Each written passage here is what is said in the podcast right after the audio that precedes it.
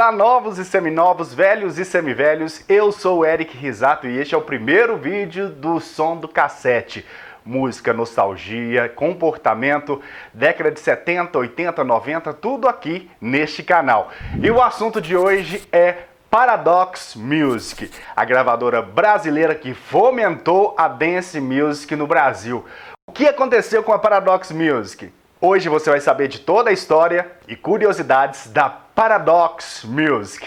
O som do cassete. Aquele som que você quase esqueceu. O som do cassete.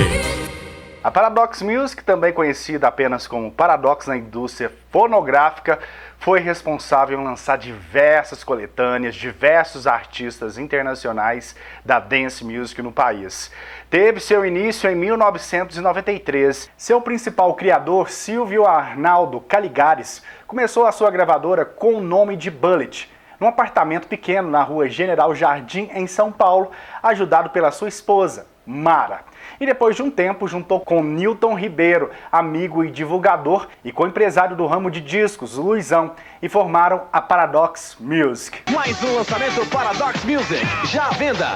Um dos endereços da Paradox foi o tradicional bairro da Vila Mariana, em São Paulo, na rua Doutor Pinto Ferraz, número 58. Por volta de 1999, a gravadora sai da Vila Mariana e vai para o bairro Bela Vista, na rua Conde de São Joaquim, número 57, onde ficou até ser praticamente fechada em 2006. A Paradox ficou nacionalmente conhecida por lançar as coletâneas da rede Jovem Pan FM, recheadas de sucesso da dance music e Eurodance da época, conseguindo assim popularizar esse ritmo no Brasil. Ou seja, a Jovem Pan, com suas coletâneas, juntamente com a Paradox, ditavam as regras do que tocava no rádio, ou pelo menos no seu CD player. O bem bolado Jovem Pan e Paradox deu tão certo que foram dezenas de coletâneas lançadas. As sete melhores, do volume 1 ao 8, Ritmo da Noite, só as melhores, bombando na Jovem Pan, na balada, dentre tantas outras coletâneas.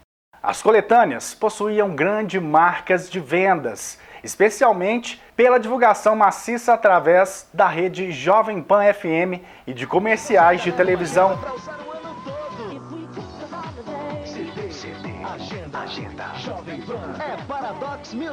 Especialmente no SBT, onde tinha uma briga ferrenha entre Tacolac, Missy Miojo e os CDs da Paradox. Cera, ceradeira, cera, ceradeira. A gravadora foi muito importante para a cena Eurodance, dance na década de 90. Lançou diversos artistas internacionais no país. E se não fosse a Paradox Music, nomes como Gala talvez não tivesse chegado com tanta força no país.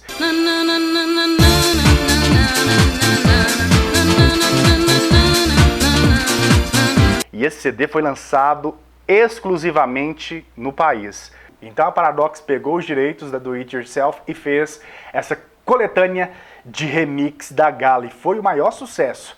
Cantores nacionais também fizeram parte do catálogo da Paradox. Podemos citar Peninha, Jaine, Toquinho, Dominó. Baila, baila comigo, baila, baila, meu amor. Os licenciamentos adquiridos pela Paradox, em especial com as gravadoras Mute Records, Do It Yourself, ajudaram a diversos artistas internacionais a lançarem seus álbuns no mercado fonográfico brasileiro. Wickfield, Nick French, Erasure, Depeche Mode, Prod, Rebecca e El Símbolo.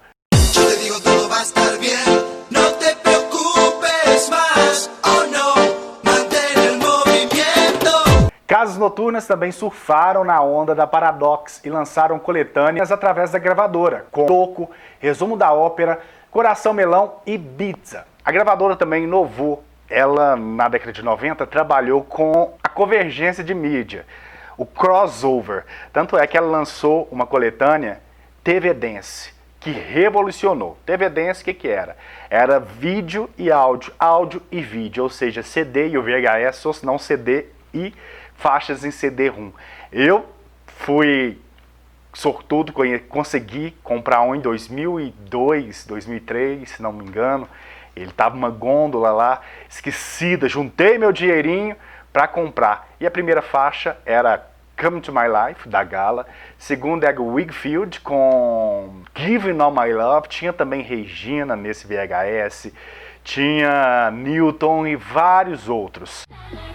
Já nas lojas, DVD, só com as melhores. No final da década de 90, novas coletâneas são lançadas, porém não faziam o mesmo sucesso da primeira metade da década. Em 1999, a gravadora começa a lançar coletâneas com sucessos da primeira metade da década de 90. A partir de 2000, a gravadora lança diversos artistas e coletâneas de cunho popular, deixando de lado os sucessos da dance music e da eurodance que já estavam em declínio.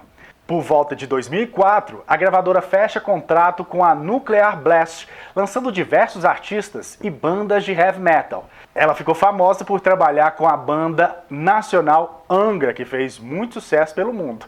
Também bandas de pop rock como Garotos Podres e Porcos Cegos. Outras bandas de rock nacional também assinaram com a Paradox, são elas Ira e os Cariocas. A gravadora encerrou suas atividades de lançamento e divulgação em 2005 e teve o seu catálogo incorporado à Universal, transformando-se temporariamente em Paradox Universal até sua completa incorporação. Com isso, a gravadora, no dia 12 de setembro de 2014, falece em Curitiba, aos 58 anos, Silvio Arnaldo Caligares. Ele quem acreditou na dance music, no Eurodance, fez de tudo para ser sucesso, como foi, juntamente com a Paradox Music. Então, essa é a homenagem do canal Som do Cassete a Silvio Arnaldo Caligares, a Eurodance, em especial, né, a Paradox Music, que fez muita diferença nas nossas vidas, principalmente você que tem os seus 30, 40, 50 anos. Se você não viveu essa era Paradox, Sinto muito, viu? Se você gostou do vídeo, deixe seu like, se inscreva no canal O Som do Cassete.